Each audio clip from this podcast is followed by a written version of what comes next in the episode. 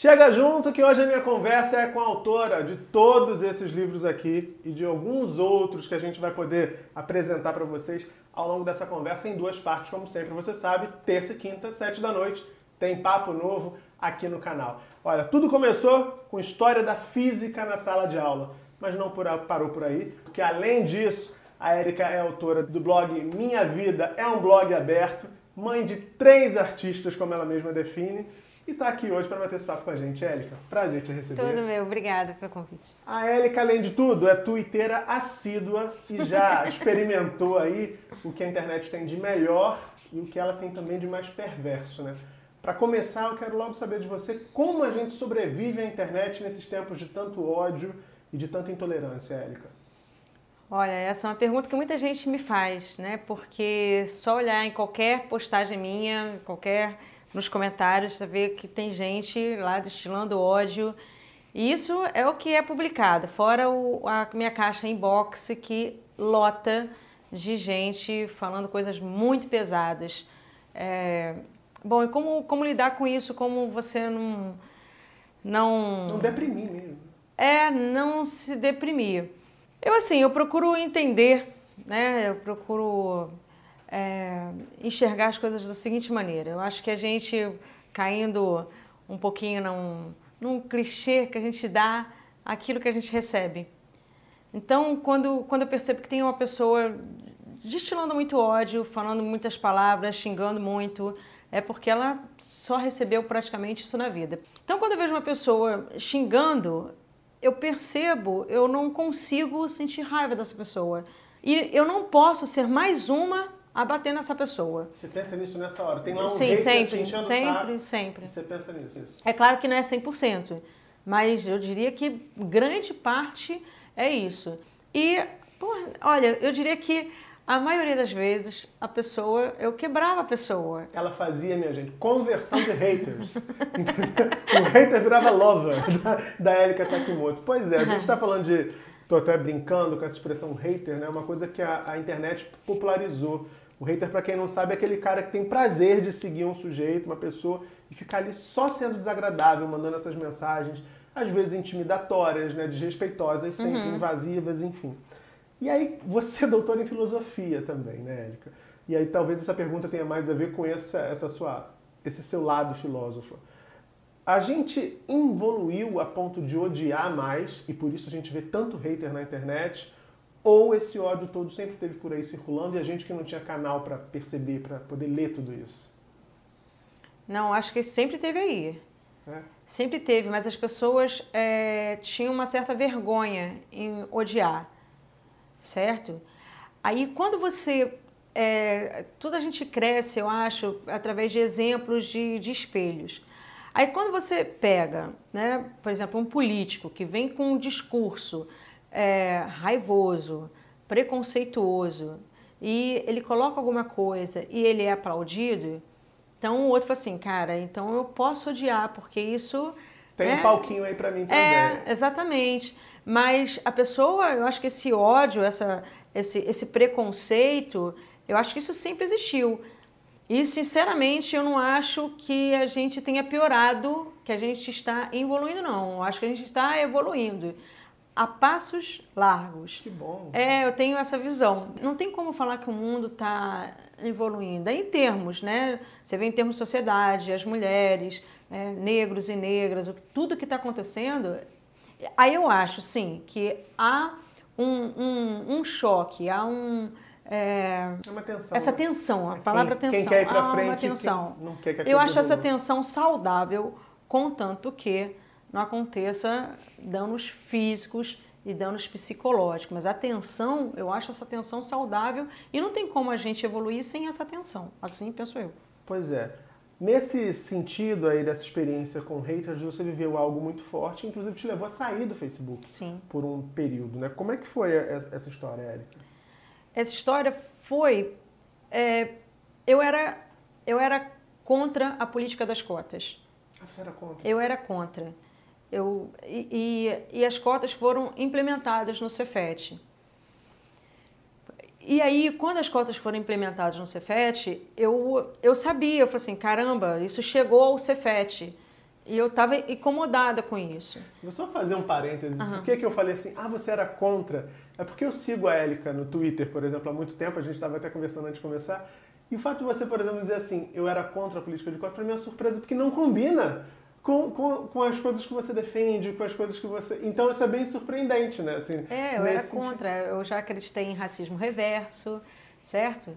Eu já fui, inclusive, é, eu acho, é, preconceituosa em vários, em, em, vários níveis. Todo mundo é, né? Não dá pra gente também dizer assim, ah, eu não tenho preconceito. É, aí, bom, enfim, mas aí a gente vai vivendo, né? A gente vai, exatamente, a gente cresce, é no diálogo, certo? E, e aí, quando as políticas da. Quando as cotas entraram é, no Cefet, eu, eu fiquei muito assustada. Fiquei preocupada com o nível de Cefet cair. Fiquei preocupada eu ter que diminuir o nível da minha aula, entendeu? Para tudo acontecer. E aí, o que aconteceu? Né? Aconteceu que é, eu aprendi muito e eu vi que o nível de Cefet não caiu, pelo contrário, o Cefet hoje está um lugar muito melhor de se viver não só por ter dado oportunidade né, para os cotistas, que não teria oportunidade se não fosse pela política das cotas, mas por outras pessoas que começaram a conviver com, com, com, os cotistas, com pessoas de classes diferentes. A minha filha estudou no Cefet, eu vi o quanto que ela cresceu. Ela entrou exatamente no mesmo ano que foi aplicada a política das cotas lá. Eu vi o quanto que ela cresceu por, por estar num ambiente com, com uma diversidade maior. Não só como aluna, imagino, mas principalmente como cidadã, né? Eu acho que essa, esse, esse, principalmente, principalmente, né? Principalmente. Esse contato com a diversidade, a cabeça expande muito a mentalidade, a forma como a gente compreende a sociedade, a vida, o mundo, né? Sim, mas eu estava numa sala de aula que tinha um perfil de alunos. Aí, eu de repente, eu me vi numa sala de aula com outro perfil de alunos com, com níveis sociais muito, muito diferentes, com, com bagagens muito diferentes. Eu estava diante de alunos que às vezes não tinha pai nem mãe, que moravam em abrigos. E eu falei assim, e de fato, eles traziam uma bagagem muito diferente e tinham um processo de aprendizagem diferente. Não estou querendo dizer que eram burros, nada disso, né? É, mas aconteceu que a gente professores e professoras do Cefet, quando a gente se viu diante disso, falou assim, cara, a gente vai ter que reestruturar. Por exemplo, quem não tem base de matemática vai ter que ter aula de matemática zero. Né? A pessoa que não tem é, um português bom, incentivar a leitura. E a gente começou problemas psicológicos, não tem lugar para estudar, vamos melhorar a infraestrutura do Cefet. Hoje o Cefet, por exemplo, eu sou coordenadora de física, a gente está com quatro monitores. Então, para atender os alunos com dificuldade. Então, o Cefet, ele cresceu, ele se transformou para atender e para né, acolher todo mundo. E eu escrevi um texto sobre isso, é, para explicar essa minha desconstrução deste preconceito. Só que o texto, ele tinha falhas ainda, porque eu estava falando sobre uma, uma desconstrução do preconceito, que hoje eu enxergo muito bem, hoje quando eu leio texto, eu vejo que havia ainda um, um, digamos, acho que um racismo estrutural, certo, ali. E aí foi muito engraçado, porque engraçado entre aspas, porque eu havia postado esse texto, se não me engano, em 2015, e o texto ele ele, porra, ele teve uma receptividade muito muito positiva. Foi né, muitas pessoas escrevendo do Brasil inteiro, ele foi, ele foi compartilhado em sites, em páginas é, alternativas de esquerda e tudo mais. Bom, aí ele me, me, apareceu como lembrança no Facebook, né, que tem, tem isso. E como apareceu, eu vi pô, que estava lá com 20 mil curtidas, não sei quantos compartilhamentos, eu simplesmente eu apertei, deu, dei Ctrl C e dei Ctrl V. E me assustei porque logo né, começaram as críticas, as críticas muito pesadas. E o negócio foi né, criando uma dimensão e as pessoas, né, com, com discurso, começou a haver um discurso pesado, aí sim, um discurso pesado de ódio, me acusando de, de racista. Eu, inicialmente, eu me assustei muito. Eu falei assim, porra, eu racista, eu tô falando é, ainda de um texto né, sobre a política das cotas, o quanto que eu me transformei. Eu falei assim, como assim? E, e essa palavra racista é uma palavra que, que tem, tem muito peso, porque... Sim né? O, o, racista, a definição do racista é que você vê que você está numa raça, existem raças melhores que, que outras. Uhum. Em nenhum momento, em nenhum momento, na hora que eu escrevi o texto, eu imaginei que eu estava sendo melhor que a minha raça se é que isso existe, era melhor que uma outra raça. Em nenhum momento eu tive esse sentimento, pelo contrário. Eu estava ali mostrando né, que quanto que eu passei a enxergar as coisas diferentes e queria reforçar muito né, o, o que eu tinha aprendido, que é, capacidade intelectual não tem nada a ver com conhecimento, que os alunos, né, os cotistas, ele, eles começaram com uma média ruim, mas rapidinho a gente se estrutura todo no Cefet as médias dele no segundo, terceiro mês já estavam parecidas e muitos casos de cotistas com, com as médias melhores. É, algumas é. pesquisas apontam isso, inclusive em universidades, né? que Sim. o desempenho de alunos cotistas é superior, em muitos casos, aos alunos não cotistas. Né? Isso desmente aquela ideia de, de quem é contra a cota, que o aluno que é cotista é um privilegiado, que ele vai passar sem saber. É um papo furado, as pesquisas já, já comprovam isso de alguma maneira. Né? É, então, eu queria mostrar isso no texto. E e eu coloquei algumas frases que eu acho que de fato foram frases infelizes, é, que hoje eu vejo, assim, caraca, eu poderia né, ter escrito isso de uma outra maneira para não ter dado essa impressão, mas recortaram as frases e inclusive tiraram de contexto. A frase seca tirada de contexto, ela tem um, um peso muito maior. É, e aí começou né, um discurso muito pesado assim de ódio do, de movimentos identitários. E até aí não tem problema. Um discurso criticando. Ótimo que me critique, porque, volta a falar, a gente cresce na crítica, na atenção, no diálogo. Cara, onde que eu errei? Né? Qual, qual foi o problema? Eu tenho que repensar então. Então tem mais coisa aí para ser desconstruída. Uhum.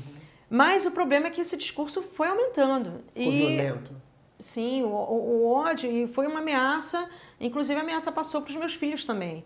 E os filhos, meus pais acompanham as redes e ficaram apavorados com, com ódio mesmo. E, e assim, porra, esses os famosos memes, né? Recortaram, colocaram a minha foto, é, é, querendo a minha cabeça, falando que a gente vai querer assassinar a cabeça da Sinhá. E fizeram coisa assim que os filhos ficaram apavorados, meu pai e minha mãe também. É, foi ameaça mesmo, inbox vinha muita coisa muito pesada, a pessoa citando o meu endereço de casa, o endereço certinho, falando sabe onde que eu trabalho, sabe onde tudo, para eu ficar atenta, entendeu? Que ia me pegar a qualquer momento. Isso me apavorou, me apavorou. Estou falando, enquanto é, a pessoa entra para me xingar, entra para fazer uma crítica, bom, ok, a gente ainda tem diálogo. É, mas, mas você a parte... recebeu ameaças bem, bem claras. E não né, foram né, poucas, não foram poucas. Então eu comecei a ficar, aí me apavorou. Falei assim, não, agora eu preciso fechar. Até para eu não receber mais nada, nem, nem as crianças e meus pais, minhas mães, meu pai, minha mãe não lerem mais nada, porque estava todo mundo ficando doente mesmo, adoeceu a família inteira. Eu falei assim, eu preciso me afastar para me preservar e preservar a minha família. E aí tomei todas as medidas cabíveis, conversei com muita gente. Denunciou? Sim. Aí tomei tudo que eu podia fazer para me resguardar e aí eu dei um tempo, conversei com muita gente, voltei, fiz um vídeo explicando o que, o que tinha acontecido e bom, enfim, vida que segue. Aí, aí, se depois do vídeo, depois de tudo que eu falei, a pessoa que continuar me xingando e não quiser conversar, porque todo mundo que ainda hoje vem resgatar essa história para me xingar, eu falei assim, cara, vamos conversar. Vem comigo, conversa. O que mais que falta? Onde, onde mais você está vendo? Onde mais tem preconceito? Onde, onde mais eu não estou enxergando? Me ajuda, me ajuda, né? Por favor. E muitos, muitos ajudam, outros continuam xingando, aí não tem mais o que fazer. Mas eu continuo aberta sempre é, ao diálogo e, e, longe de mim, né, querer, querer destilar mais preconceito, pelo, pelo contrário. Érica, é bem impressionante porque a gente vê muita honestidade quando você diz, e hoje, isso também é um traço que me chama atenção, porque eu acho que falta hoje em dia. As pessoas elas têm muita vergonha de reconhecer quando é quando erram, por exemplo. Né? E você diz, olha, eu fiz um texto com a melhor das intenções, mas eu cometi ali alguns deslizes que uhum. eu não estava uhum. atento, que eu não conhecia talvez desse assunto dessa forma que eu conheço hoje.